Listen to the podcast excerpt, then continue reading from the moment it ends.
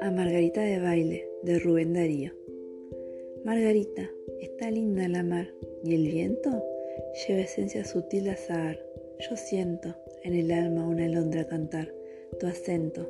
Margarita, te voy a contar un cuento. Este era un rey que tenía un palacio de diamantes, una tienda hecha de día y un rebaño de elefantes, un kiosco de malaquita, un gran manto de tisú y una gentil princesita tan bonita, Margarita, tan bonita como tú. Una tarde la princesa vio una estrella aparecer. La princesa la traviesa y la quiso recoger. La quería para hacerla decorar un prendedor con un verso y una perla y una pluma y una flor. Las princesas primorosas se parecen mucho a ti, cortan lirios, cortan rosas, cortan astros, son así. Pues se fue la niña bella bajo el cielo y sobre el mar a cortar la blanca estrella que la hacía suspirar.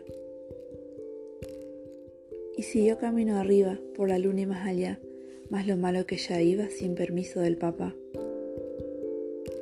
Cuando estuvo ya de vuelta de los parques del Señor, se miraba toda envuelta en un dulce resplandor. Y el rey dijo, ¿qué te has hecho? Te he buscado y no te y que tienes en el pecho que encendido se te ve. La princesa no mentía, y así dijo la verdad. Fui a cortar la estrella mía a la azul inmensidad. Y el rey clama, ¿no te he dicho que el azul no hay que tocar? ¡Qué locura, qué capricho! El señor se va a enojar. Y ella dice, no intento, yo me fui no sé por qué, por las olas y en el viento fui a la estrella y la corté. Y el papá dice enojado, un castigo has de tener, vuelve al cielo y lo robado vas ahora a devolver. La princesa se entristece por su dulce flor de luz, cuando entonces aparece sonriendo el buen Jesús. Y así dice, en mis campiñas esa rosa yo ofrecí a las dulces lindas niñas que al soñar piensan en mí.